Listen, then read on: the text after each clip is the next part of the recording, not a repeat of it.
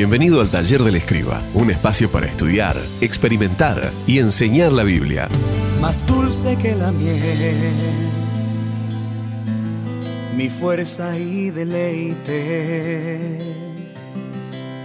Así es tu palabra para mí.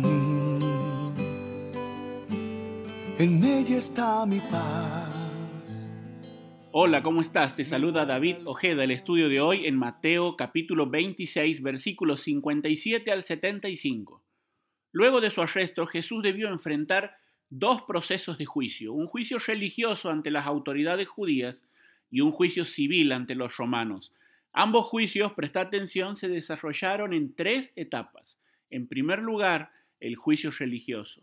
Juan relata en su Evangelio que en la primera parte de dicho juicio transcurrió ante Anás. Puedes leer Juan 18:13, el suegro de Caifás precisamente. Mateo retoma el relato en la segunda etapa, esta vez frente a Caifás. Antes de abordar explícitamente la pasión de Cristo, capítulo 27 en adelante, Mateo se enfoca en cuatro personajes sobresalientes, Caifás, Pedro, Judas y Pilato. En el pasaje de hoy, veremos los dos primeros y comenzando en primer lugar con Caifás, el saduceo Caifás. Tanto Anás como Caifás pertenecían a la facción saducea. Todos los saduceos pertenecían a la aristocracia judía y no tenían reparos en negociar con el imperio a costa de perjudicar a su propia nación. Jesús era alguien que representaba una amenaza al delicado equilibrio con Roma. Además, con sus irrupciones en el templo lo hizo en dos oportunidades y con sus denuncias públicas ponía en riesgo los negociados de Caifás mediante los cuales esquilmaba económicamente al pueblo y él y su familia se enriquecían. Pero también tenemos al sumo sacerdote Caifás. El sacerdocio de Caifás era un sacerdocio corrompido y tergiversado.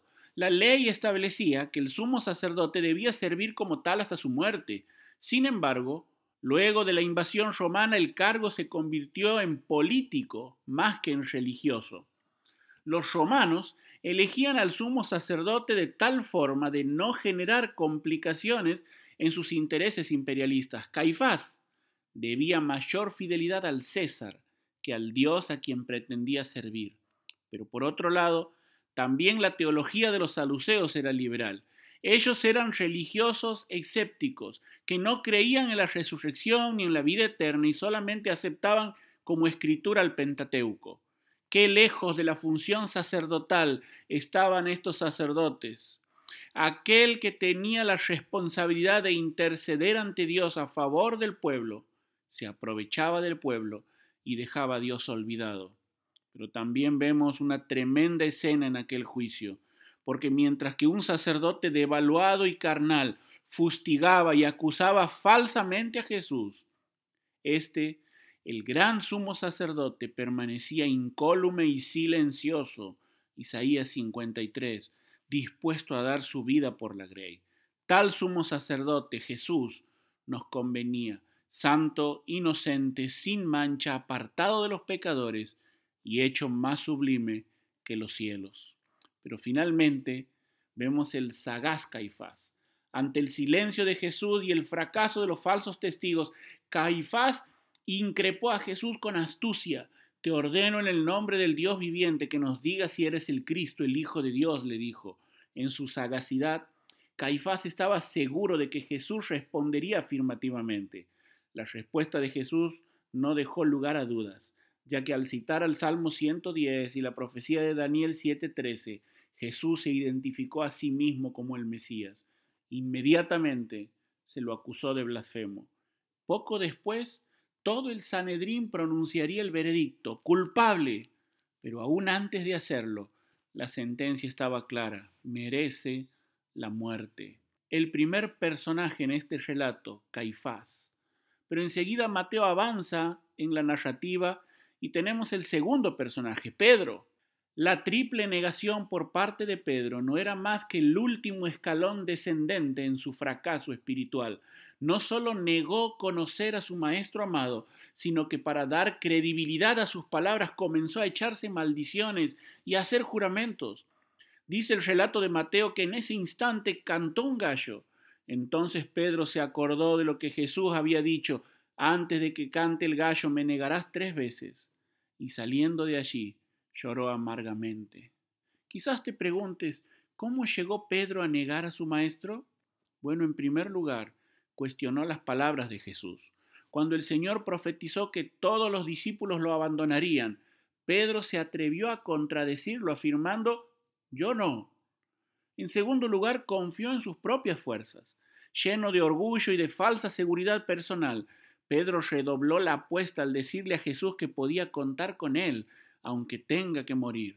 Pero finalmente él consideró que su fidelidad superaría la prueba. Pedro llegó a asegurar a Jesús que jamás lo negaría. Cada una de estas actitudes de Pedro sobreestimaban sus capacidades de una manera arrogante, mientras que subestimaban las palabras de Jesús. Presta atención, porque cada vez que fracasamos espiritualmente, repetimos el patrón de Pedro, cuestionamos la palabra de Dios, confiamos en nuestro propio criterio y nos consideramos infalibles. Gracias a Dios por hombres como Pedro. Son el testimonio y recordatorio permanente de lo que Dios puede hacer en nuestras vidas, en la tuya y en la mía, si estamos dispuestos a arrepentirnos y empezar de nuevo.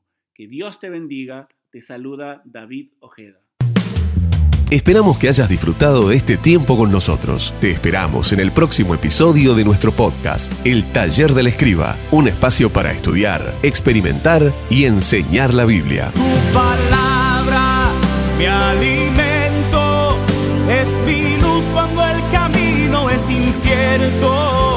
Tu palabra me da vida, me transforma y me renueva cada día